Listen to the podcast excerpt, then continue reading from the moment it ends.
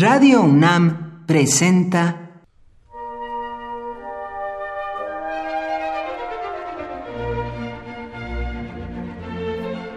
Cuaderno de los Espíritus y de las Pinturas por Otto Cázares.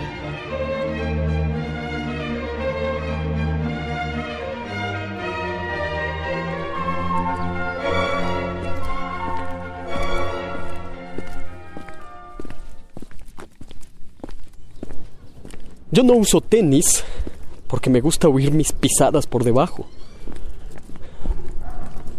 Camino como quien orquesta los sonidos de sus pasos. Camino detrás de la orquestación de mi propio andar. Busco dar pasos con ritmo acompasado. Dar un paso por cada palpitación cardíaca, por ejemplo. Luego pienso que mis pasos son dos corazones.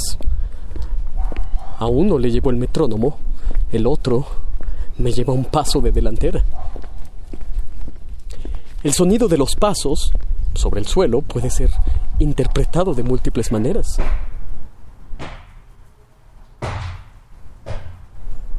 Aterradoramente, si los pasos se oyen subiendo por la escalera, como en una película de Alfred Hitchcock, agotadoramente, si los pasos son los de Clint Eastwood, arrastrando los pies bajo el sol del desierto de Arizona. En fin, los pasos, de diferentes maneras, siempre hacen cantar al camino, como muy bien descubrió el estudioso Michel Chion en sus hallazgos sonoros. Darle a cada uno de tus pasos el compás de un remero. Por lo general, el segundo movimiento de las sinfonías siempre es un andante, un compás con velocidad de alguien de a pie.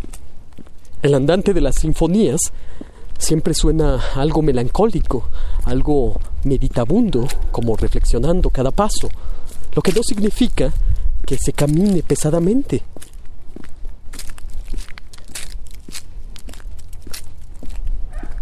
Cantará el viajero vacío en presencia del bandido.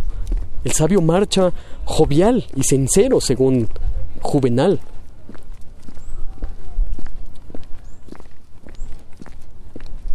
Ningún automovilista podrá comprender jamás los andantes de las sinfonías.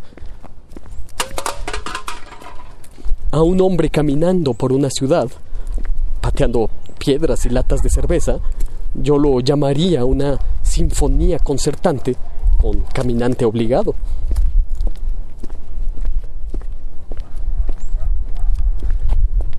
Dar un paso por cada palabra como los performances poéticos de Vito Aconchi, o como el poeta Stefan Mallarmé, que deseaba por cada página un solo verso. Bien visto, un verso equivaldría a un salto.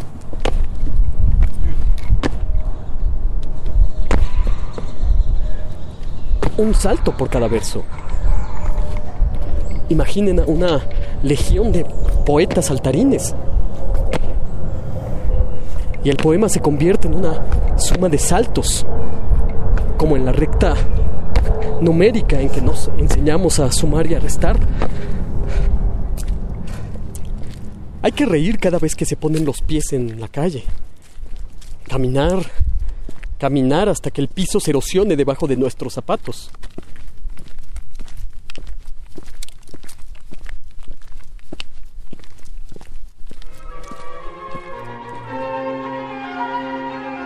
Por hoy, Otto Cázares cierra el cuaderno de los espíritus y de las pinturas.